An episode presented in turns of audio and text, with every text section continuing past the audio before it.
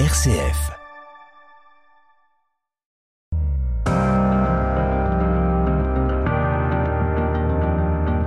RCF, les racines du présent.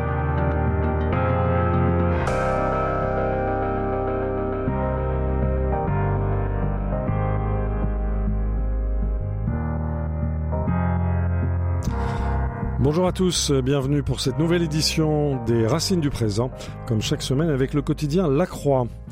Mais comment donc des Français ont-ils pu, entre les deux guerres, puis pendant la Seconde Guerre mondiale, succomber aux sirènes du fascisme, des fascismes allemands et italiens?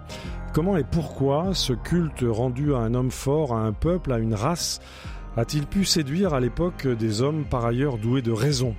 Certes, les horreurs de la Shoah n'étaient alors pas connues, mais les délires racistes et antisémites étaient dès 1933 manifestes et explicites. Avec nos invités, nous allons tenter de radiographier les fascismes français, ce courant de pensée multiforme, ses origines, voire ses développements contemporains, car il faut se rappeler qu'aujourd'hui, la vieille Europe des Lumières se couvre de gouvernements populistes dont certains, comme en Italie, ne craignent pas de faire ouvertement référence au fascisme. Et puis, à l'horizon politique français, beaucoup s'interrogent sur la possible accession au pouvoir du Front National, devenu Rassemblement National, dont certaines racines plongent explicitement dans les pages d'histoire que nous allons explorer avec nos invités. Le premier d'entre eux, Christophe Bourseiller, bonjour. Bonjour. Merci beaucoup d'être avec nous. Votre dernier livre s'intitule Il l'appelait au pluriel Monsieur Hitler.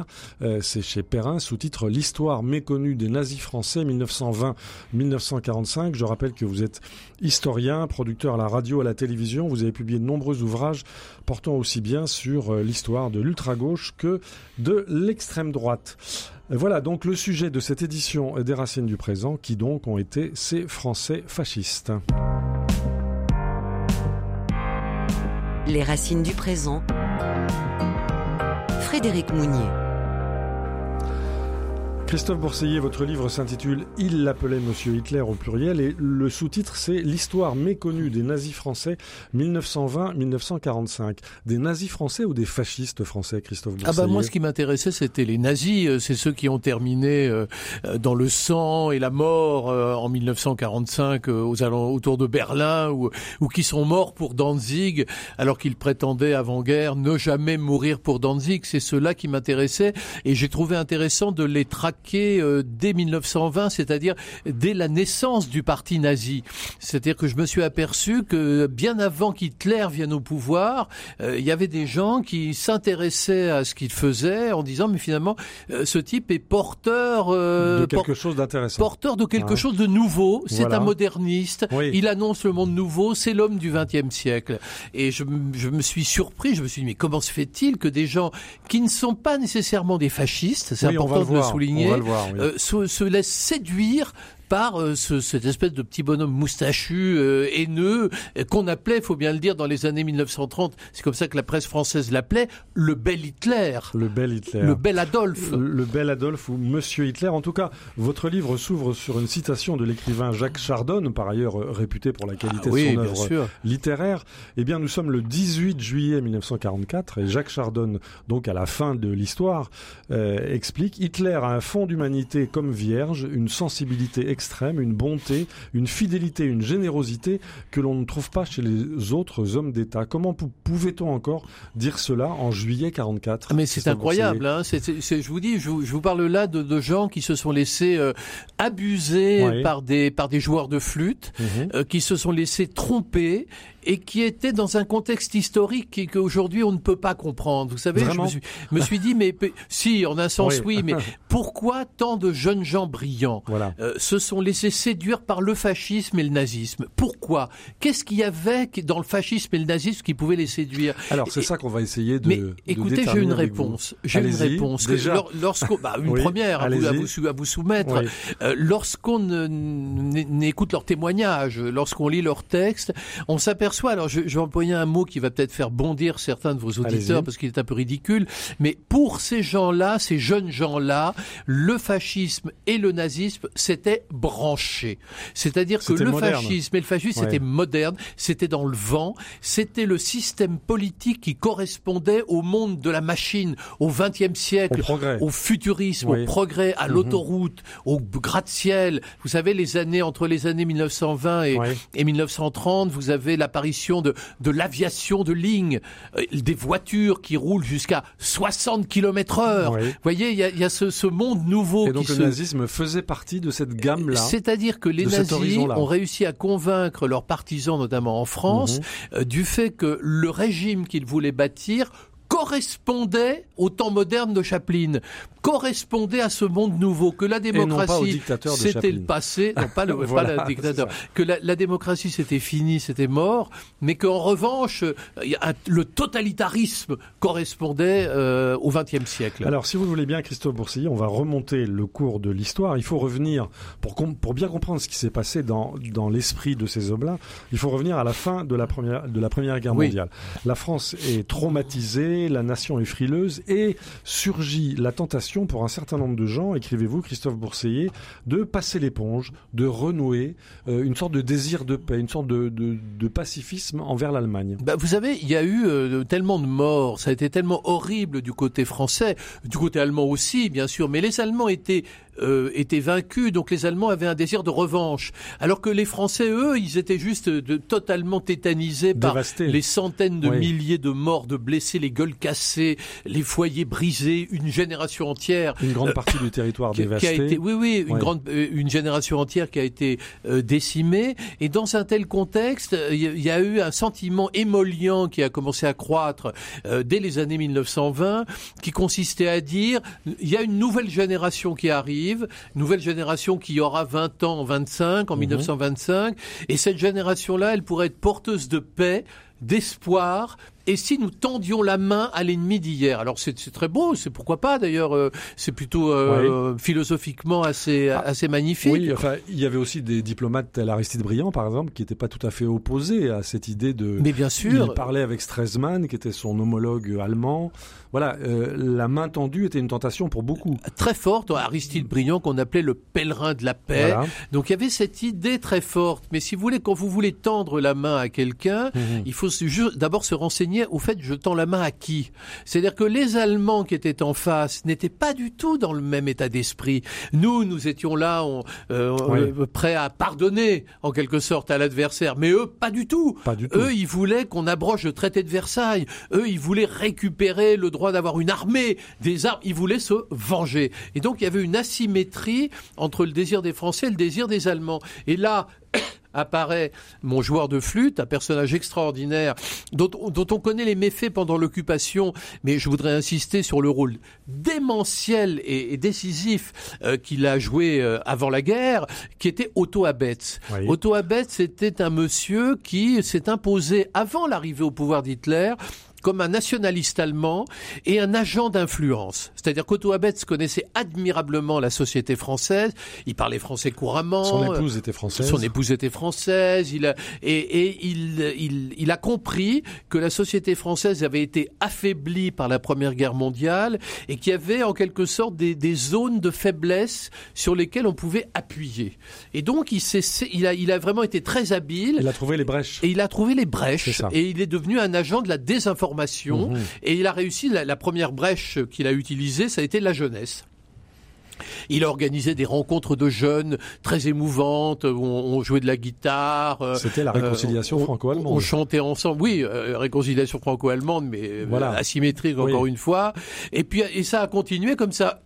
Et ça, c'était avant la venue d'Hitler au pouvoir, et c'était en parallèle à la, la- à l'arrivée en France d'un certain nombre de mouvements euh, qui eux n'avaient pas encore les yeux tournés vers le vers le nazisme, parce que le nazisme était trop petit, Oui. mais qui avaient les yeux tournés vers Rome et vers Alors le fascisme. j'allais y venir. Euh, avant Hitler, il y a eu Mussolini. Bien il, sûr. Il y a eu le fascisme romain. Bien sûr. ancré dans l'histoire romaine, ancré aussi dans la défaite. Et vous écrivez que euh, euh, le- l'Italie euh, fascine, le fascisme italien fascine les, les, droitistes de très nombreux pays. Oui, tout à fait. Alors le, le fascisme, bah, c'est déjà le début de, de ce régime totalitaire qui correspond au XXe siècle, donc le règne de la machine et de, de l'emballement. C'est pas pour rien que mhm. le fascisme a un volet artistique qui est le futurisme, ce mouvement artistique qui prône l'emballement. Euh, maintenant, ce qui caractérise, c'est assez intéressant, ces mouvements fascistes des années 1920-1930, euh, c'est le fait qu'ils ne sont pas antisémites. Voilà. C'est-à-dire que là, ça l'image qu'on a du fascisme italien. On n'a pas l'image d'un antisémitisme italien alors, viscéral comme du côté allemand. Alors, vous savez, ce qui se passe en France, il faut bien comprendre le, le, le, le mouvement sinusoïdal de l'antisémitisme en France. Il y a en France un antisémitisme très profond euh, euh de, de, plusieurs natures hein, qui existe dans la société française. Mais la guerre de 14 va donner un coup de frein à cet antisémitisme. Pourquoi? Parce que beaucoup de juifs vont se comporter en héros dans les tranchées, vont avoir la médaille militaire, vont avoir les croix de guerre, vont être des héros, et ils vont combattre avec les autres. Ce qui fait que de 1918 jusqu'à en gros la venue au pouvoir d'Hitler en 1933, il va y avoir une certaine baisse de l'antisémitisme en France. Et si vous prenez par exemple le, le grand mouvement fasciste des années 1920 en France, qui s'appelle le faisceau de Georges Valois, c'est un mouvement qui n'a rien d'antisémite. Mhm. C'est un mouvement qui lutte pour un État corporatiste, euh, totalitaire, euh, tout ce que vous voulez, mais euh, qui, qui inclut les Juifs dans la communauté nationale. Enfin, il n'y a aucune espèce de, de racisme ni d'antisémitisme dans le faisceau mhm. de Georges Valois. Il faut attendre, en fait, très, très simplement 1933 et la venue au pouvoir d'Hitler pour que les choses changent, pour une raison très simple c'est que quand Hitler vient au pouvoir en 33, euh, son arrivée, puisque lui est un farouche antisémite, son arrivée va déclencher une vague d'immigration juive en direction de la France. Mhm. Et là, il y a toute une fraction de l'opinion, une fraction importante euh, de l'opinion nationaliste en France, qui va dire oh là là mon Dieu, nous sommes les victimes d'une invasion, et cette invasion, c'est les migrants, et ces migrants, ce sont les Juifs. Déjà. Et, François Coty, qui est un parfumeur, milliardaire mhm. qui vient de racheter le, Figaro, va publier un édito, alors qu'il est le propriétaire, normalement on n'écrit pas dans le journal dont on est le propriétaire, il va, il va faire un éditorial du Figaro pour dire Hitler vient d'arriver au pouvoir, ce n'est pas ça le danger. Le danger, c'est l'invasion juive des juifs allemands qui arrivent en France. Voyez? Et là, évidemment, tout change et on bascule. Et l'opinion française bascule vers un antisémitisme qui n'est pas un antisémitisme, euh, comment vous dire, euh, meurtrier, ce qui est un antisémitisme d'indifférence presque haineuse. C'est-à-dire que lorsque les, les par exemple, j'ai vraiment étudié la presse française de 1933 à 1940, et lorsque les mesures antisémites s'enchaînent en Allemagne, les Français s'en moquent. C'est-à-dire qu'on n'en parle pas. Ils s'en moquent ou ils ne le savent pas? Les journalistes euh, qui sont en Allemagne le savent, oui. mais on en parle qui sont en très Allemagne peu, le savent, ils le voient. ou quasiment pas. Ah on en parle très peu.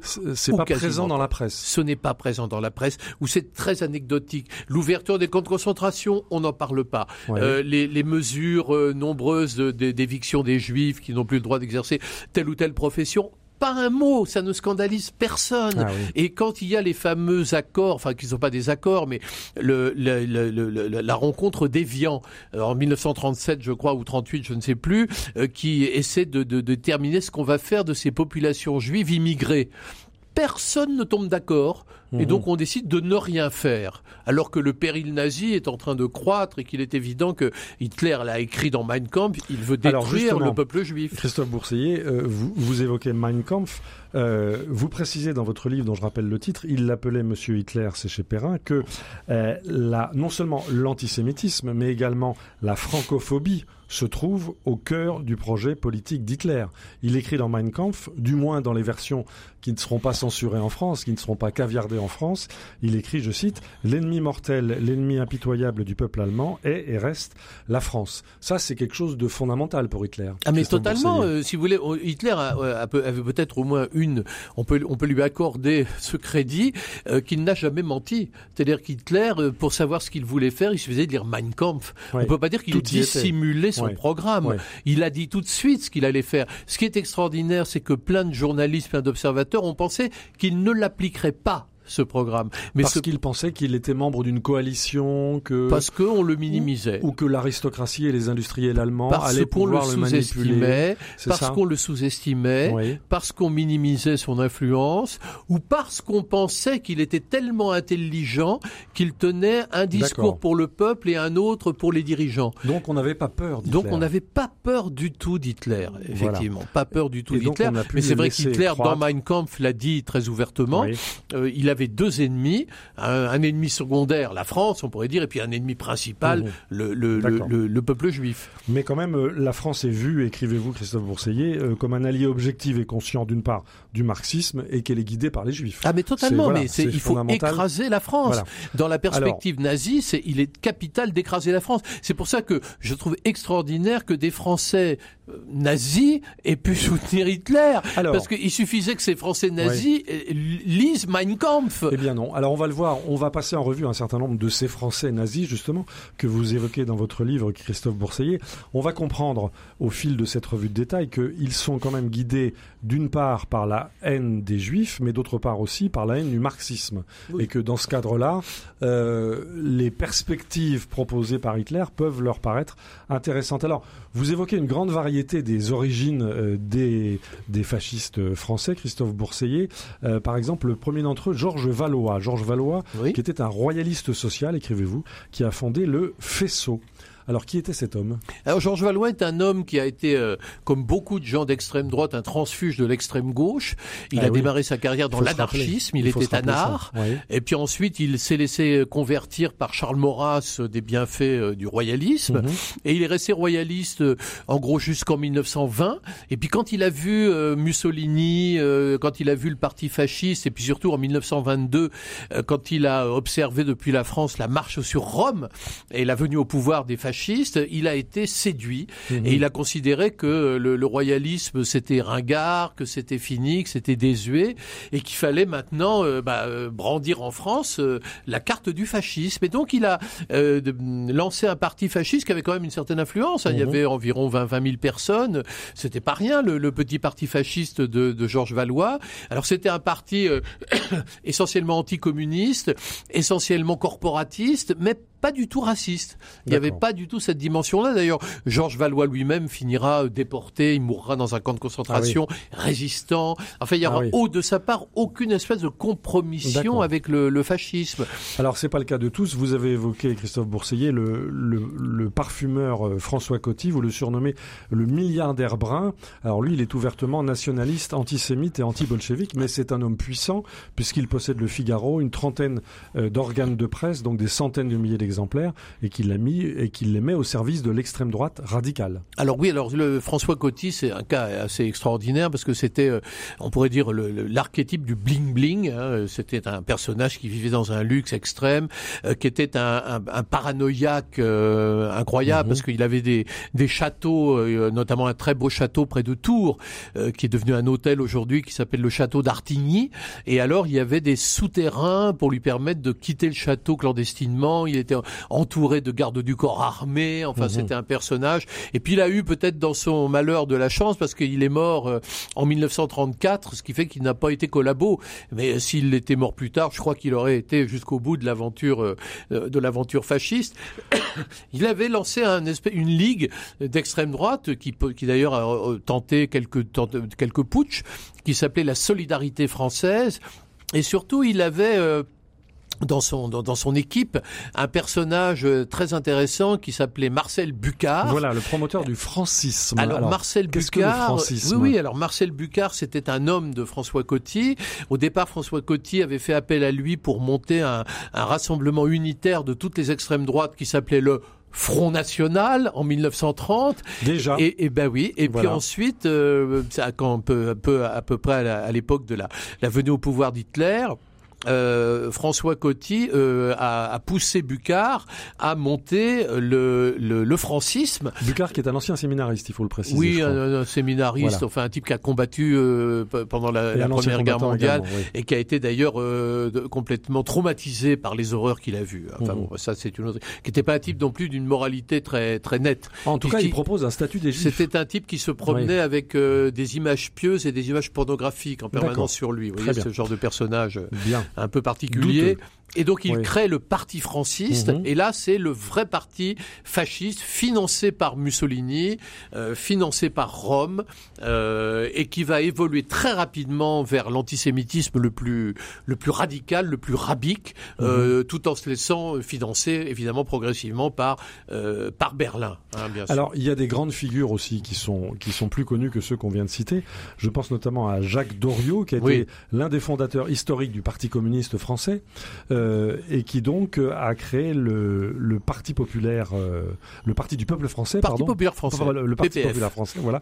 Euh, 1936. avec l'appui d'un certain nombre de banques, la banque Worms, ah oui, euh, oui, oui, oui. l'industriel Vindel. Euh, vous écrivez, Christophe Bourseiller, que chaque année, il déposait des- une gerbe à la fois au mur des fédérés et à la statue de Jeanne d'Arc. C'est ça, c'était un peu l'ambiguïté de ce Ouais. parti. En fait, le Parti populaire français est né euh, euh, comme une scission du, du Parti communiste français, bien sûr, puisque Mhm. Jacques Doriot était un des dirigeants du Parti communiste français. Et il est, euh, si vous voulez, c'était l'idée de bâtir une forme de stalinisme à la française. C'est-à-dire que Jacques Doriot est- se voyait un peu comme le Staline français. Mhm. Et il faisait d'ailleurs euh, l'objet dans son parti d'un culte de la personnalité. Et puis assez rapidement, lorsque le Front populaire est venu au pouvoir, euh, Doriot a été subventionné par euh, le patronat, euh, euh, aidé beaucoup par l'Allemagne nazie, Ouais, euh, et, et petit à petit, ce mouvement des 37 a commencé à euh, tenir des discours de plus en plus antisémites, de plus en plus violents, de plus en plus virulents, jusqu'au moment où c'est devenu un parti véritablement nazi.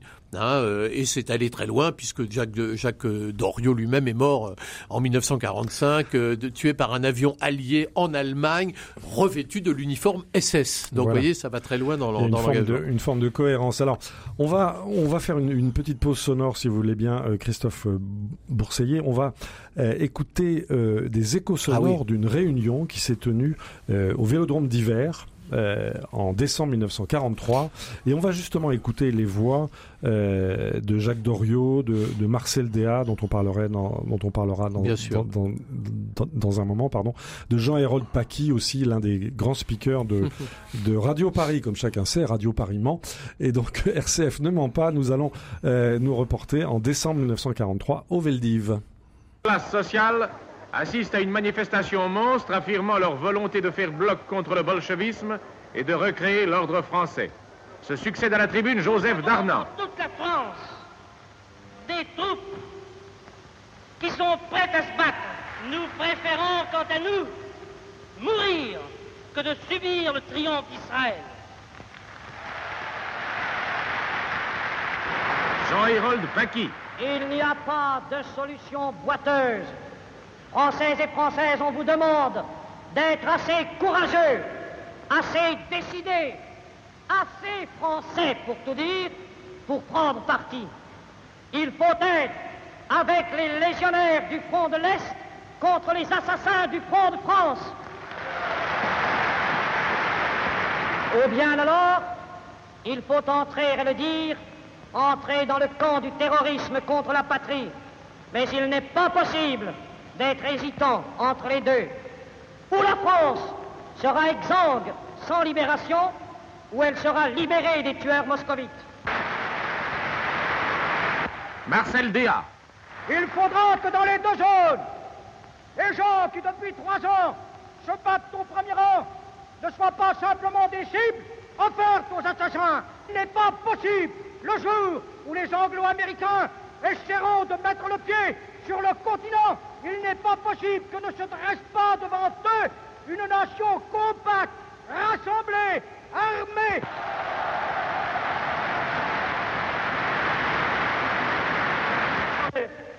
Philippe Henriot. Pour vous exciter au meurtre, à la vengeance, à la haine entre Français. Ce sont les fourriers de la guerre civile. Vous n'avez donc pas compris que cette radio anglaise en français, c'est une entreprise montée par des fripouilles à l'usage des imbéciles. Voilà, nous étions en décembre 1943 au Veldiv. Nous sommes en compagnie de Christophe Bourseiller autour de son livre Il l'appelait Monsieur Hitler, l'histoire méconnue des nazis français euh, de 1920 à 1945. C'est publié chez Perrin. Christophe Bourseiller, vous êtes en terre familière là. Ah bah oui, je connais bien vous sûr reconnaissez tous, ces, vos héros. Oui, c'est de mes anti-héros. Oui, alors on voit bien quand même qu'il y a deux obsessions là.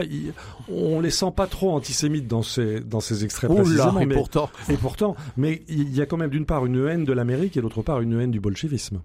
Oui, alors c'est assez particulier oui. parce que il y a une haine des Juifs hein, qui, Mhm. qui, est très très forte. Il y a une haine du monde anglo-saxon. Voilà. Il y a une haine, euh, oui, idéologique du bolchevisme. Mais euh, quand même, écoutez, lorsque les Allemands sont arrivés en France en 1940, ils étaient unis aux Russes par le pacte germano-soviétique. Et ces gens-là n'ont rien trouvé à redire. C'est-à-dire qu'ils ont soutenu les Allemands dès leur arrivée en France, Mhm. alors même que les Allemands étaient alliés à soi-disant leurs pires ennemis. Voilà. Vous voyez, il y a donc une part Oui. d'ambiguïté Mhm. dans l'attitude de ces collabos français par rapport à ce phénomène-là. Vous savez, ce sont des gens qui sont des idéologues. Vous savez, c'est la différence qu'il faut établir, je crois, et qui est très importante entre les, ce qu'on appelle les nationalistes et les patriotes.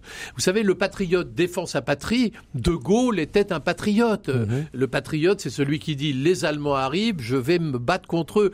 Mais le nationaliste, c'est celui qui considère que avant même la guerre de 40, la France était déjà envahie par des lobbies qui la contrôlaient. Vous savez, euh, Charles Maurras avait mis en place la, la, théorie des quatre États confédérés, selon laquelle la France était dirigée en sous-main par quatre puissances, euh, qui étaient les Juifs, les francs-maçons, les protestants et les métèques. Et les métèques, les ouais. étant les Arabes, les, les Mhm. Noirs, enfin tous ceux qui, selon lui, n'étaient pas de race blanche voyez. Et donc l'idée nationaliste, c'est ça, de sorte que les nationalistes sont des gens qui luttent toujours sur une espèce de front intérieur, en disant il faut lutter contre ces forces occultes euh, qui veulent dominer la France. Mais sur le plan extérieur, vous les voyez pas défendre le pays. Ils le défendent très mollement. Il faut pas oublier que Jacques Doriot, Marcel Bucard, tous ces gens-là, en 1938, étaient des Munichois. C'est-à-dire, c'était des gens qui appelaient à la paix. Ouais. C'était des gens qui soutenaient les Allemands parce que les Allemands affirmaient tout en faisant la guerre qu'ils voulaient la paix. Vous voyez, donc ce sont des gens qui sont en réalité Il y a beaucoup d'ambiguïté. il y a beaucoup de d'ambiguïté de, leur paradoxes. part. C'est la raison pour laquelle leur cause n'a jamais rencontré Mhm. l'assentiment de personne. Alors évidemment, euh, après, ils ont voulu euh, se, se prétendre les héros de la lutte anti-bolchevique. Enfin, vous savez, là, quand on voit, par exemple, ce meeting est très intéressant parce qu'en réalité, euh, chacun des orateurs lutte pour sa propre paroisse Oui. et chacun se bat. Ils se battent entre eux. Ils sont euh, Ça a euh, toujours été très très tendu au sein des extrême rivalité. français. Jacques Doriot et, et, et Marcel Déat étaient des ennemis déclarés. Mhm. Euh, vous voyez, ils ne Alors, pas avez- se- se supporter l'un l'autre. Vous avez évoqué tout à l'heure Charles Maurras, Christophe Bourseiller. Euh, il ne figure pas dans votre livre parmi euh, euh, ces, Non, ces c'est nazis autre français chose. méconnus. C'est autre chose. Est-ce C'est que vous autre pouvez chose. caractériser la position de Charles Maurras par rapport à ce, à ce fascisme à la française? Bah, Charles Maurras était un, un raciste, un antisémite. Mais Charles Maurras, quand les nazis sont arrivés à considérer que c'était une invasion extérieure, donc il était euh, contre les Allemands, mais il a pensé que la vraie résistance, ce lui laisse la paternité de ce choix, c'était Pétain. Donc Mhm. il, il a soutenu le maréchal Pétain. Parce que c'était le vainqueur de Verdun Parce que c'était le vainqueur de Verdun, parce que euh, il considérait que euh, du coup autour de De Gaulle il y avait euh, des juifs, des communistes, enfin des, des gens, euh, des démocrates, donc tout ce qu'il dé- détestait. Il faut pas oublier que le régime de Pétain avait un double visage. Il y avait un visage de négociation avec l'Allemagne, et puis la mise en place d'un régime nationaliste catholique qui ne pouvait que plaire à Maurras. Et donc Mhm. Maurras, en fait, s'est retrouvé dans une situation un peu ambiguë, mais Maurras, pour être très clair, était donc un pétainiste convaincu. Mais on ne peut pas le considérer comme un nazi, Mhm. contrairement à Marcel Déat, à Jacques Doriot, tous ces gens-là qui, eux, ont endossé l'uniforme de la Waffen-SS ou, euh, ou, Joseph Darnan et sont allés combattre Mhm. aux côtés des Allemands en 1945. hein. Autre personnalité, vous citez le catholicisme, une personnalité catholique qui a été euh, euh, proche euh, du fascisme, c'est euh, monseigneur Baudrillard, le Oui, mais il y a eu il y a l'Institut quelques, bien sûr, oui, oui, tout à fait. Il y a eu quelques quelques Oui. prêtres, plusieurs prêtres qui ont été des, des, des prêtres nazis. Hein. Il y en a qui ont vraiment soutenu la Waffen-SS, qui ont allé jusqu'au bout de cet engagement. En même temps, il y avait y avait aussi des prêtres qui soutenaient les résistants, donc il faut essayer d'être un peu. Euh, oui, on a fait déjà plusieurs voilà, émissions voilà. sur ce Et puis alors, sujet-là. par ailleurs, sur l'après-guerre, il faut bien savoir que c'est vrai que les, les collabos ont bénéficié de deux réseaux d'aide en 1945. Ça, j'ai travaillé là-dessus euh, lorsqu'ils étaient pourchassés par par les libérateurs. Alors certes, ils ont été aidés par ce qu'on appelait la filière des monastères. Hein. Il y a eu, euh, comme Paul Touvier, qui a bénéficié de l'aide d'un certain nombre d'hommes d'église, euh, mais ils ont aussi beaucoup bénéficié de l'aide de la Croix-Rouge. Mmh. Hein, la Croix-Rouge, dont le, le, président à l'époque était un fasciste. Il y a, il y a, vous voyez, c'était très compliqué. Oui. La situation était voilà. très complexe. On va retenir cette, cette, complexité. On va écouter un autre extrait sonore pour caractériser un peu ce qui s'est passé euh, durant cette, euh, cette époque. On va, retour, on, on, va aller voir ce qui se passait au palais, au palais Berlitz. C'est en ah septembre oui, 1941. Euh, une exposition intitulée euh, Le Juif et la France. Mhm. Mmh. Et donc, euh, eh bien, on va écouter la bande des actualités de la, la, propagande donc de l'État français qui nous explique le grand intérêt à ses yeux de cette Mhm. exposition consacrée aux Juifs et la France. À Paris, au Palais Berlitz, vient de s'ouvrir l'exposition Le Juif et la France. Au pied de la gigantesque statue La France nouvelle se dégageant de l'emprise juive, le capitaine Cézille prononce le discours d'inauguration.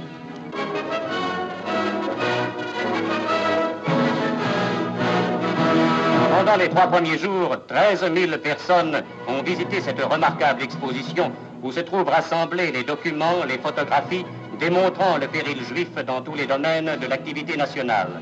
Ces graphiques, ces tableaux, ces statistiques donnent véritablement le vertige. Ils prouvent combien la France, victime de sa générosité et de sa traditionnelle hospitalité, surtout depuis 1936, s'était enjuivée. Tous les postes de commande de la Maison France se trouvaient entre les mains des Juifs. Après avoir jeté dans la guerre un peuple profondément attaché à la paix, ils ont conduit la France vers la plus totale défaite de son histoire. Telle fut l'œuvre destructive des Juifs en France. Voilà, nous étions le 5 septembre 1941 au Palais Berlitz à Paris et les actualités françaises nous expliquaient tout l'intérêt de cette exposition consacrée aux Juifs et la France. Les racines du présent, Frédéric Mounier.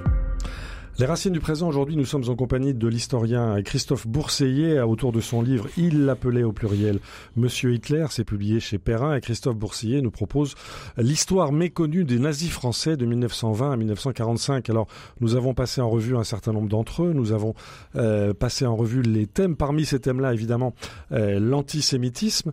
Euh, quel a été l'accueil, en fait, qu'est-ce qu'on peut dire aujourd'hui de l'accueil réalisé à cette exposition à Paris en 1941, cette exposition ouvertement raciste, euh, antisémite. Euh, on nous dit que 13 000 personnes y, y sont, y sont venues. Est-ce il que y a eu beaucoup un plus de monde. Hein. Il y a Oui. eu 13 000 dans les premiers jours. Oui. Euh, en, en gros, il y a eu environ 100 000 personnes qui ont vu cette exposition, euh, qui a euh, fait, qui est partie en tournée à travers la France, et donc qui est allée dans plusieurs villes de France. Et euh, il y avait une grande curiosité. Maintenant, je crois qu'il faut. quel type de curiosité? Bah, c'était une curiosité euh, un peu un peu étonnée, si vous voulez. Les gens étaient euh, circonspects. Vous savez, il faut dire les choses très clairement. Mhm. Euh, si on prend l'année 1942, qui est le pinacle de la collaboration en France, hein, Mhm. c'est 42, c'est le, Le sommet, maximum. ouais. Mhm. On pourrait dire que vous avez en France 100 000 collabos.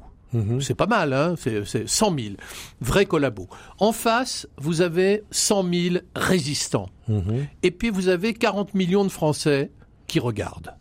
Et c'est ces 40 millions de Français-là qui vont aller à l'exposition pour voir, qui vont se dire oh, quand même c'est un peu injuste, euh, qui vont euh, voilà, qui vont euh, être un peu surpris par ce monde nouveau dans lequel ils essaient d'exister quand même. Les gens poursuivent leur vie, ils travaillent, ils font leurs études, on passe nourrir. le bac, Oui. à la Sorbonne on, on soutient des thèses, vous voyez tout Mhm. est tout est plus La ou vie moins ordinaire continue. la vie ordinaire continue tant bien que mal et, et chaque professeur, chaque chaque policier euh, finalement euh, fait sa propre petite loi.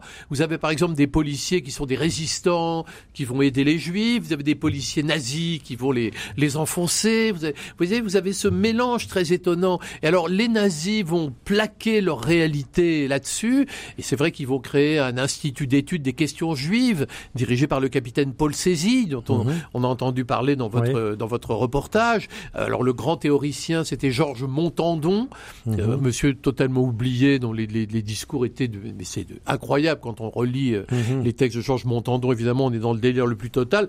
Et dans cet institut, il y avait bien sûr Louis-Ferdinand Céline, Et oui. qui était euh, le, Par le- ailleurs, la grand écrivain, mais Oui, par ailleurs, grand écrivain, mais qui était, il Ouais. faut bien le comprendre, considéré euh, pendant la guerre comme le Rabelais français, le nouveau Rabelais, Mhm. et qui était la star des stars. C'est-à-dire que avoir Mais Cé- alors- Céline Ouais. à dîner, c'était le, le- le sommet de la réussite, quoi. Mais comment expliquer, euh, Christophe Bourseillet, comment expliquer que ces, euh, ces fascistes français, ces nazis français, qui étaient pour certains d'entre eux des intellectuels, des gens qui avaient fait des études, des études de droit, des études littéraires, etc., lorsque dès octobre 40 a été proclamé euh, le statut des juifs, lorsqu'on a vu que des juifs étaient exclus de la fonction publique, lorsqu'on a vu que des anciens combattants, même des anciens combattants, étaient déportés, euh, rien ne les a effleurés et comment ont-ils euh, réagi? Est-ce qu'ils ont été soulagés parce qu'il fallait vraiment débarrasser la France de ces personnes juives ou bien euh, est-ce qu'ils ont été un peu ennuyés quand même? Euh, Racontez-nous Mais comment vous savez, euh, en 1940, à, à- Vichy, Mhm. euh, le ministre de l'Intérieur, Raphaël Alibert, propose un statut des Juifs avant même que les Allemands le demandent. Mhm. C'est-à-dire qu'il devance les demandes allemandes. Et en 1941, vous avez un congrès euh, du Parti populaire français à, à Lyon. Et à ce moment-là, le Parti populaire français dit pour les Juifs, il y a une seule solution, le camp de concentration. Le mot est prononcé. Camp de concentration, dit Jacques Doriot dans son discours. Mhm. Le camp de concentration. Vous voyez, c'est-à-dire qu'ils vont plus loin encore que ce que disaient les Allemands qui n'osaient pas parler de ça, qui étaient très Mhm. discrets sur la question, qui, qui y allaient doucement par étapes parce qu'ils avaient peur de brusquer l'opinion. Et puis il faut rappeler qu'on qu'on a retrouvé récemment dans les, dans les archives un exemplaire euh, de la, du statut des Juifs euh, en réflexion, annoté par Philippe Pétain lui-même, qui semble-t-il durcit certaines dispositions. Mais, mais c'est ça, les, Ouais. les, les, les pétainistes étaient euh, tout à fait en accord avec cette, Mhm. cette notion-là, et les collaborateurs considéraient véritablement que les, les juifs représentaient une sorte de, danger pour la patrie. Et vous savez, euh, Céline, Louis-Ferdinand Céline, a envoyé près de 80 lettres euh, aux autorités allemandes de- d'occupation, euh, qui sont des lettres totalement délirantes, enfin on en a retrouvé évidemment des copies, dans lesquelles il demande toujours plus de mesures contre les juifs. Il dit, vous n'en faites pas assez, Oui. il y a encore des juifs survivants, il y en a qui se sont cachés, alors après par exemple la rafle du Veldiv, il y en a qui se sont cachés, Euh, je, je sais où ils sont, Euh, je vais vous aider à les trouver. D'accord. Vous voyez, et le, mais de- Céline était à ce moment-là et rentrait même dans une période, on pourrait dire, de, de folie furieuse, Oui, hein, puisque il y a un dîner que je raconte dans mon livre euh, chez Otto Abet, en présence de Jacques Benoît Méchin et de quelques autres. Et à ce moment-là, Céline euh, a le visage blanc, l'œil révulsé, il bave, et, Mhm. et Céline dit euh, euh, Hitler, c'est un, c'est plus Hitler, ils ont mis un sosie à la place. C'est cela, oui. C'est-à-dire, euh, les Juifs. Oui. La preuve que, que, que, que les Juifs tiennent tout, c'est qu'ils ont remplacé Hitler par un sosie, et du coup, c'est un sosie qui est chargé de perdre la guerre. Parce qu'on est en 44 et qu'il est Donc, on est en pleine confusion. Alors, en pleine on va, confusion. on va euh, remonter encore le temps, si, si- une Oui. nouvelle fois, si vous le voulez bien. Bien sûr. avec Christophe Bour- Bourseillet. On va écouter un extrait, un extrait musical du chant des Cortes. Ah le oui. chant des Cortes, c'est le chant de la milice. Alors vous allez nous expliquer après l'avoir écouté Bien sûr. euh, ce qu'était la milice et quel Mhm. rôle elle, elle a joué, notamment euh, dans les dernières années du conflit. Mais soyons attentifs, écoutons euh, un extrait du chant des Cortes de la milice. Fîmes le serment, miliciens de mourir en chantant, s'il le faut pour la nouvelle France, amoureux de gloire et de grandeur, tous unis par la même terreur, nous jurons de refaire la France. À genoux, nous fîmes ce serment, le sauveur de la France. Oui, voilà le sauveur de la France Oui, oui. immortelle. On voit bien que c'est une un chant un chant paramilitaire. Je vous ai épargné, mais je vais, je vais quand même vous le dire. Le dernier Oui, couplet, le dernier qui couplet. est quand même très oui. très important. Miliciens, laissons la, faisons la France pure, bolchevique, franc-maçon, ennemi, Israël, ignoble pourriture, écœuré, la France vous vomit. Absolument. Alors, la milice, c'était quoi exactement La milice, c'est c'est une cré... à la- ça, ça a été créé à la demande des Allemands, Mhm. bien évidemment. La milice est une structure paramilitaire. Vous savez que l'armée française n'existait plus.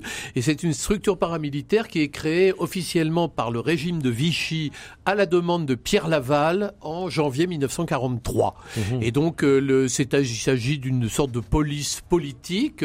Les miliciens sont armés. Armés, oui. euh, les miliciens ont une stricte discipline. Ils ont des chants. Enfin, ils font euh, Ils des films. il y a beaucoup oui. de films. Ils sont filmés.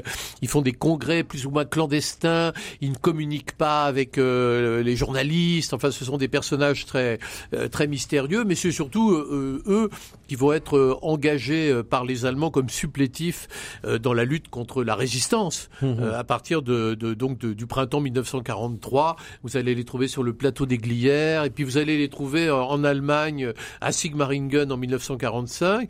Et ils finiront, c'est vraiment les, malheureux, les pauvres types, les perdus, ils finiront dans la fameuse euh, division Charlemagne de la Waffen-SS qui va se faire euh, hacher menu par les troupes russes aux alentours de Danzig. À ce propos-là, vous savez, il y a une anecdote assez célèbre Allez-y. c'est que Marcel Déat avait publié un éditorial euh, en 1938 pour dire nous ne voulons pas mourir pour Danzig, donc nous refusons de, de lutter contre l'Allemagne.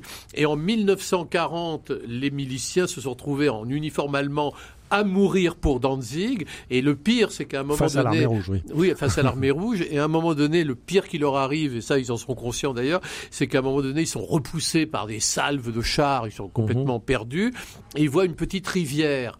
Et puis il y a un monsieur qui a une barque, alors ils arrivent à passer, à traverser la barque, et ils demandent au monsieur, c'est quoi la rivière? Et le monsieur leur répond, c'est la Bérésina. Oui. Vous voyez, donc ils ont été très loin dans la répétition des, des erreurs de l'histoire.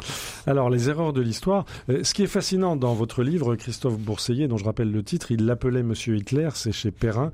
Et donc, vous nous narrez l'histoire méconnue des nazis français des années 20 jusqu'en 1945. C'est que tout ce monde-là qu'on vient de, de, de découvrir et de mettre en musique, de mettre en parole, eh bien, ils n'ont pas, ils n'ont jamais imaginé que le Troisième Reich pouvait s'écrouler. Non, c'est ça. Jusqu'au bout, ils Oui. ont cru Oui, qu'il y avait là quelque chose de radicalement neuf et euh, de promis à un bel avenir. Ah, mais vous savez, lorsque euh, lorsqu'il quitte précipitamment Paris le 17 août 1944, euh, Deux jours avant la libération. deux jours avant la libération de Paris, euh, Jacques de Lédin, qui est le rédacteur politique du journal L'Illustration, qui alors à l'époque est sous le contrôle des Allemands bien sûr, euh, Jacques de Lédin fait un dernier éditorial pour dire je vous fais le pari que je serai de retour à Paris pour Noël. Ah oui. Évidemment, il est jamais revenu. Vous pensez bien, le pauvre malheureux, si on peut dire. Euh, vous, si- vous imaginez à quel point ces gens-là étaient dans une une sorte de de, de cécité collective, puisque ils étaient persuadés qu'Hitler allait utiliser des armes secrètes euh, qui allaient parler. Donc, ils prêtaient à Hitler une capacité Oui, euh, les fameux avions militaire euh, absolument inouïe. Euh, et, et, ils a- et- et- et tandis que euh, se, se déroulait cette débâcle des collaborateurs, ils se déchiraient pour des postes ministériels dans le futur gouvernement nazi de la France reconquise. Donc, vous voyez, donc, Donc ils y ont cru jusqu'au bout. ah, jusqu'au bout. Et c'est vraiment euh, à partir de janvier 45. Vous savez, il y y a un dernier épisode qui leur fait croire que c'est possible. C'est l'offensive nazie de décembre 44. Il y a une offensive, une contre-offensive dans, les Ardennes, voilà. Mhm. l'offensive von Scholtitz dans les Ardennes en décembre 44. Et là, ils ont l'impression que ça y est, ils vont revenir à Paris. Euh, Et d'ailleurs, euh, ils sont malheureux parce que Hitler a dit qu'il allait détruire Paris. Mais tant pis, c'est le prix à payer, disent-ils. Et mais quand ils voient que le que l'offensive se solde par un échec, que cette contre-offensive ne fonctionne pas, là ils comprennent que c'est la, la fin de tout. Alors- mais là, ils sont prisonniers de leur erreur, de leurs erreurs passées. Ils ne peuvent plus revenir en arrière. Donc c'est le sauf qui peut, chacun pour soi. Qui va réussir à s'en tirer? Et que sont-ils devenus? Et que sont-ils devenus? Alors c'est intéressant parce que la plupart se Certains ont tiré fait- leur épingle du jeu, quand même. Certains ont tiré leur Oui. épingle du jeu. Euh, certains ont réussi à partir en Argentine. L'Argentine est un pays très accueillant. L'Argentine de Juan et Evita Perón était un pays qui a accueilli vraiment les collaborateurs français à bras ouverts, qui Mhm. les a aidés. euh, Et l'Argentine est devenue une plaque tournante. C'est-à-dire que vous arriviez en Argentine, puis ensuite vous étiez dispatché Vers le euh, Brésil, de, vers vers le d'autres, Brésil, oui. le Paraguay, enfin là où Mhm. vous pouviez trouver des, des alliances. Ils avaient un financier qui les soutenait, euh, qui était Eugène Schweller, le fondateur de L'Oréal, euh, qui lui-même était un ancien collabo et qui, euh, euh, leur apportait un soutien financier en leur donnant des emplois. Chez L'Oréal sur le continent euh, américain. Et puis certains euh, ont bénéficié d'une chance inouïe. Je pense par exemple à Marcel Déat, euh, qui a réussi à se cacher dans un monastère à Turin. Alors on se dit, mais pourquoi Marcel Déat ne s'est pas fait prendre? Mhm. Alors le- on, on ne sait pas précisément, mais il y a une, une hypothèse qui semble être la bonne selon laquelle Marcel Déat a réveillé de vieilles alliances socialistes. Ah, Vous savez, oui. Marcel Déat était socialiste avant de Au devenir départ, oui. avant de devenir nazi, il était socialiste. Or, il se trouve qu'en 1945-50, dans ces eaux-là, euh, l'Italie est dirigée par une coalition dans laquelle les socialistes sont très présents et le ministre de la, des Affaires étrangères d'Italie, Pietro Nenni, est un ancien ami de Marcel Déat. Et donc, il est probable que Marcel Déat ait été protégé par les socialistes italiens. Et voilà comment l'histoire s'écrit. Alors, Voilà. on arrive bientôt au terme de cette passionnante conversation, Christophe Bourseiller. Maintenant, je pense que euh, il est temps de tirer les enseignements pour aujourd'hui de ce que euh, vous avez démonté devant nous. On a, on a bien compris que les nazis français étaient antisémites, anti-bolcheviques, nationalistes, populistes. Euh, euh, quels sont les, les enseignements pour aujourd'hui? On sait que certains ont continué à participer à la vie politique française. Je pense notamment à Jean-Louis Tixier-Vignancourt, Oui, oui. qui a été ancien candidat- PPF. voilà, ancien, du PPF, oui. qui a été candidat à l'élection présidentielle en 65, je crois. 67 aussi, oui, Voilà. oui, là, il a, Voilà. euh. Euh, un certain nombre de, de noms comme ça euh, poursuivent dans l'histoire de France. Euh, et quelles sont les, les réminiscences aujourd'hui? Que reste-t-il de tous ces gens-là? Alors, il reste que, que reste-t-il de tous ces gens-là? Bon, ils sont morts pour la Oui. plupart d'entre eux. Vous savez, lorsque le Front National a été créé par le mouvement néofasciste Ordre Nouveau en 1972, euh, le- la, la direction du Front National était composée d'un grand nombre d'anciens Waffen-SS. D'accord. hein, qui étaient des gens qui venaient directement du front de l'Est et euh, Jean-Marie Le Pen avait trouvé euh, utile de, de, de, de, s'approcher d'eux. Alors je pense à Jean Bousquet, Jean Castrillo, euh, Pierre Poty. euh, il y avait également un monsieur qui s'appelait André Dufresne euh, qui dirigeait à la demande de Jean-Marie Le Une structure qui s'appelait Entreprise Moderne et Liberté euh, qui visait à draguer les, les, les chefs d'entreprise. Mhm. André Dufresne, ancien Waffen-SS. Donc vous voyez, vous aviez euh, ce- cet D'accord, il y entourage-là. un terreau. Il y a un terreau Il y a un terreau. indéniable. Après, je dirais, moi, pour moi, l'enseignement, c'est, il y en a deux. Le premier, c'est que euh, on peut très facilement se tromper à plusieurs. On peut être très nombreux et se tromper. En, un grand nombre de gens peuvent se tromper ensemble. Mhm. Et c'est ce qu'on voit. On voit des gens se tromper, se tromper collectivement, faire le mauvais diagnostic, poser systématiquement le mauvais diagnostic. Il faut pas oublier qu'un type comme Pierre Laval, c'est quelqu'un qui vous explique en 1940 que Hitler est là pour mille ans. Que Oui. Hitler a gagné, que Mhm. jamais les Allemands ne seront perdus, Que ne- c'est la ne carte à que donc il faut bien s'inscrire dans l'Europe nouvelle. On n'a pas Mhm. le choix. Il faut s'inscrire dans le nouvel ordre européen, Ouais. dit-il. C'est voilà, vous voyez, c'est donc c'est cette idée-là. Et puis je dirais une deuxième chose, c'est qu'il faut se méfier. euh, Vous savez de ce que Stéphane Zweig appelait la pitié dangereuse, c'est-à-dire la dictature des bons sentiments. Parce que au fond, qu'est-ce qu'on a vu dans les années 1920-1930 Des humanistes, des Oui. gens, des, des pacifistes, des gens qui voulaient, euh, qui étaient jeunes, qui voulaient un monde nouveau, qui rêvaient un monde de fraternité et d'amour, et ils se sont laissés aveugler. Ils n'ont pas vu qu'en face d'eux, Oui. il y avait des gens qui n'avaient pas du tout le même agenda, qui n'avaient pas le même objectif, et ils se sont laissés instrumentaliser jusqu'à la guerre. Vous voyez? Mais est-ce que sur la montée des fascismes et la montée des nazismes, on peut pas aussi pointer du doigt d'autres motivations, par exemple euh, fleurir sur la crise économique, euh, cristalliser les ressentiments populaires, euh, faire croire euh, que la vie peut être simple et que des solutions simples peuvent être apportées à des problèmes euh, compliqués, faire Oui, c'est croire vrai, que c'est vrai. un homme providentiel ou une femme providentielle peut apporter des solutions à tout. Est- Est-ce que on, Vous on savez, retrouve ça aussi vous savez, dans les années 1930, euh, euh, quand les fascistes français ou les nazis français allaient en, en Allemagne, ils ne voyaient pas la terreur antisémite, ils ne voyaient pas la presse muselée, ils voyaient des avenues propres sans détritus sur le sol. L'ordre régnait. Ils voyaient des Ouais. jolies petites maisons avec des petits jardins individuels. Mhm. Chacun avait sa petite maison. Ils voyaient un taux de chômage ridiculement bas. Ils voyait des autoroutes. À l'époque, les autoroutes, il n'y en Oui. avait pas en France. Il avait pas. Il voyait des autoroutes gratuites. Et il voyait euh, chaque Allemand avec sa Volkswagen, sa petite voiture. La voiture du peuple. Et donc, Ouais. il voyait une, une, une- un- une société socialiste, disait-il, national-socialiste. Presque idéal en Mais quelque il voyait sorte. une société qui, pour eux, était un modèle. Mais la violence n'était pas visible, l'antisémitisme. Et, ça ne les, c'est Oui. pire que ça. Oui. Ça ne les dérangeait pas. Ah oui. Pour eux, c'était, Mhm. vous savez, il y en a un qui dit d'ailleurs, euh, euh, je crois que c'est Jérôme et Jean Tarot, euh, dès 1933, qui disent, écoutez, on ne fait pas d'omelette sans casser des œufs. Ça, c'est l'éternelle formule pour justifier toutes les violences. Voilà, oui, bon, Oui. il y a des violences, mais euh, Donc, il y a là quand même quelque chose de, comment dire, de.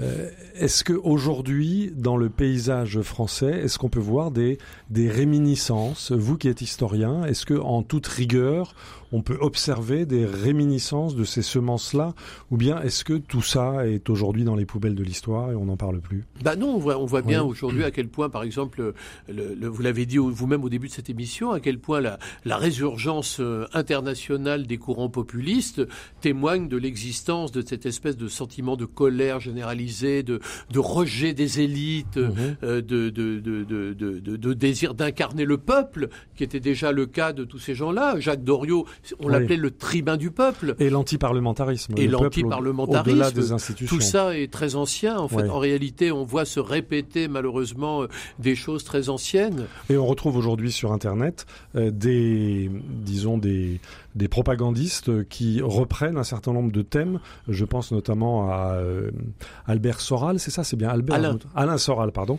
euh, qui reprend les, les thèmes de euh, re- repris par Abel Bonnard. Oui, hein. bien Abel sûr, Bonnard, bien sûr. Je, je tiens à dire qu'il existe un excellent livre intitulé Abel Bonnard, plume de la, de la collaboration, signé de Benjamin Azoulay, qui est publié chez, chez Perrin. Tout à fait. Euh, avec notamment cette haine de ce que Abel Bonnard appelait les modérés, c'est-à-dire euh, le parlementarisme républicain. On retrouve ça encore aujourd'hui à l'œuvre. Oui, bah bien sûr, on trouve c'est la, la- la- regardez, c'est un peu l'esprit euh, qui prévaut dans les mouvements sociaux incontrôlés qu'on a pu voir ces dernières années. Vous faites ce parallèle. C'est, c'est un Ouais. esprit qu'on retrouve aussi euh, à l'Assemblée nationale de la part des groupes qui, euh, qui, qui dynamitent le jeu parlementaire, qui se moquent du jeu parlementaire. Enfin, il y a cette idée-là. C'est présent. C'est Ouais. très présent dans la société C'est encore actif, aujourd'hui. ouais, On n'invente rien, Et alors, malheureusement. euh, dans la série On n'invente rien, est-ce que je peux aller jusqu'à vous poser une question peut-être euh, iconoclaste Mais on a parlé de l'antisémitisme, on a parlé du juif comme bouc émissaire, on a parlé de la, de la grande peur de l'invasion juive. Euh, est-ce qu'aujourd'hui, dans certaines rhétoriques, il ne suffit pas de remplacer le mot juif de 1940 par le mot migrant de 2023 et on a la même, le même logiciel de pensée finalement Alors partiellement oui, Christophe euh, dans la mesure où ce qui a déclenché euh, la grande vague d'antisémitisme des années 1930, c'est une vague migratoire, Oui. qui était la vague des migrants juifs, migrants qui étaient poussés par Hitler Mhm. à, à quitter l'Allemagne, si vous voulez. ouais. Et c'est et c'est c'est ça qui a provoqué euh, le renouveau de l'antisémitisme. Donc euh, l'antisémitisme a pris lui aussi l'aspect d'une vague migratoire, avec une différence évidemment qui est que les les les les, les- nazis euh, prêtaient aux riches, c'est-à-dire que les nazis considéraient que les juifs étaient leurs ennemis parce que les les juifs étaient tellement intelligents qu'ils dominaient le monde, alors que malheureusement peut-être personne Oui. aujourd'hui ne considère que les migrants dominent le monde, D'accord, si ce n'est pas leur masse. si ce n'est par la main. Si ce n'est pas leur masse. Euh, écoutez, euh, il y a encore une question qui, euh, Oui. qui, qui me taraude forcément dans cette, ces, ces racines du pressant consacrées au, au fascisme français. Il y a la fragilité des institutions républicaines, la fragilité du parlementarisme, la fragilité de la démocratie. On se souvient que donc c'est la Chambre des députés française qui a voté les pleins pouvoirs en juillet 1940 euh, à Philippe Pétain. Donc la Troisième République a accouché de l'État français euh, de, Vichy. Il a fallu euh, un autre homme providentiel, peut-être Charles de Gaulle en 1958, pour proposer une nouvelle constitution qui tient toujours la route pour l'instant. Est-ce que vous êtes sensible, vous, Christophe Bourseillet, en tant qu'historien, à cette fragilité de nos institutions, vous qui avez euh, analysé comment euh, elles ont pu s'effondrer au cours de l'histoire? Alors c'est vrai qu'en 1940, il fallait des conditions très exceptionnelles Voilà, il y a une pour défaite que qu'on décide de suspendre la démocratie, car c'est ce qu'on a dit. C'était ça le Et, mot. et- et on était dans un contexte aussi très particulier de montée générale des totalitarismes, ce qui est un peu différent aujourd'hui. C'est-à-dire, oui. que, bah, regardez, il y avait le, to- le- le totalitarisme allemand, italien espagnol, Oui. portugais. Et, Avec Franco et Salazar. Et, et Pétain euh, a voulu monter une sorte de totalitarisme catholique euh, Oui. comparable à celui de Salazar ou de euh, ou de Franco. Mhm. Donc il y avait cette idée-là. Alors qu'aujourd'hui les choses sont un peu différentes. Mais Bah, je nous- crois vraiment que la Oui. démocratie est fragile. Et je pense que alors là je ferai une analyse sur l'époque présente. Je pense que le, le populisme n'existe que parce que l'élitisme s'est développé. C'est-à-dire qu'une partie de nos élites a oublié ce lien organique qui les relie oublié- au peuple, oui. en pensant que le peuple était trop idiot et qu'on pouvait faire son bonheur malgré lui, et qu'il le paye aujourd'hui par justement ces mouvements populistes euh, qui se sont réveillés et qui répondent à une demande de parole, à une demande d'écoute. Vous savez, le, le grand enseignement de ce mouvement social qui était les Gilets jaunes, c'était que ce sont des gens qui demandaient à être entendus. Ouais. Ils voulaient, ils ont écrit des cahiers de doléances, ils voulaient des états Mhm. généraux comme sous l'Ancien Régime, et ils demandaient à être entendus. Et, peut-être le problème, c'est cet, élitisme qui n'entend plus.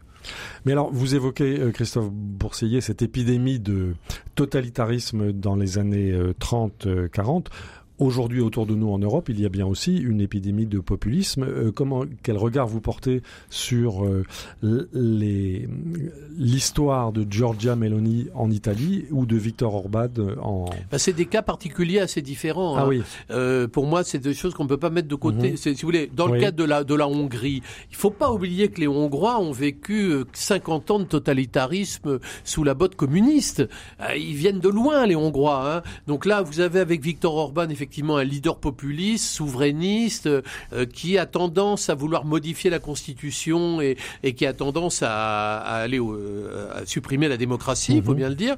Dans le cas de Giorgia Meloni, vous avez, j'allais dire heureusement, une espèce de d'État italien euh, avec la puissance que ça peut avoir d'immobilisme, on pourrait dire, cette force de l'Italie, qui fait que elle peut gesticuler tant qu'elle veut, mais l'Italie reste l'Italie. et elle voudra garder les sous de l'institution européenne. oui, et en Ouais. même temps, elle, est- elle défend des positions conservatrices, euh, pro-OTAN, pro-Ukraine. Enfin, elle n'est pas, euh, vous voyez, pour l'instant, euh, sur des Ça ne positions vous inquiète pas. fascistes. L'historien que vous êtes n'est pas L'historien que je suis est vigilant. Oui, Mais l'historien que je suis dit, c'est pas du fascisme pour autant, c'est autre chose. Voilà. On est face à un populisme des années 2010. c'est une De autre- même, je vais observer avec inquiétude euh, la montée de Marine Le Pen dont vous avez parlé Mhm. tout à l'heure, parce que c'est un phénomène réel. Il faut pas oublier que depuis 2010, euh, le Rassemblement national progresse à chaque élection en voie constante. Absolument. Donc là, vous avez une vraie, une vraie marche vers le pouvoir. hein, euh. Avec 90 députés, euh, deux vice-présidents de l'Assemblée ah nationale, oui, oui, là, euh, c'est une clair. présidence de commission. Il y a de quoi prendre le pouvoir. Il y a de quoi prendre le pouvoir. C'est ça, c'est ce que nous dit l'histoire pourrions parlementaire vivre française. un moment populiste en France. Un grand merci à vous, euh, Christophe Bourseillet. Je rappelle le titre de votre livre. Il l'appelait Monsieur Hitler, c'est au pluriel donc. Et euh, nous avons euh, reconstruit avec vous l'histoire méconnue des nazis, des fascistes français entre 1920 et 1945. Je voudrais signaler également un excellent livre, une excellente biographie parce qu'elle est rare, celle de Abel Bonnard. Abel Bonnard, plume de la collaboration, c'est chez Perrin, c'est signé Benjamin Azoulay. En deux mots, Christophe Bourseillet, qui était Abel Bonnard? Abel Bonnard était un personnage euh, tout à fait étonnant, un peu dérisoire. Euh, Abel Bonnard euh, était surnommé de façon peut-être abusive par les résistants gestapettes. Mhm. Alors c'est vrai qu'il était le, le- il affectionnait les, les phrases ridicules, les discours ridicules. Il était euh, Il a quand même été ministre de l'Éducation nationale. Oui, mais pour le pire de, de Vichy, et il affectionnait les, les, les, discours les plus empoulés, et, et c'était plutôt un personnage un peu étrange, euh, qui venait du maurassisme, qui venait du royalisme, euh, qui était une sorte de, de grand bourgeois égaré, euh, de, venu d'un autre siècle et égaré dans ces temps de fureur. Et qui s'en est bien tiré, parce qu'il est resté 15 ans exilé hors de France. Il a été jugé et libéré le, le soir même. Vous trouverez toutes ces informations dans l'excellent livre de Benjamin Azoulay chez Perrin, Abel Bonnard. Un grand merci euh, à vous tous. Un grand merci également à notre réalisateur Pierre Samanos. Vous pouvez retrouver cette édition des Racines du Présent, ainsi que toutes celles qui l'ont euh, précédée, ainsi que les références des nombreux livres de Christophe Boursier également sur le site de RCF. Vous pouvez également nous écouter en balado-diffusion, en podcast, de façon à cultiver votre esprit critique et à lutter contre l'amnésie historique et vous aider à mieux comprendre euh, le présent en comprenant ce qui s'est passé autrefois. Un grand merci à vous pour votre fidélité. À la semaine prochaine.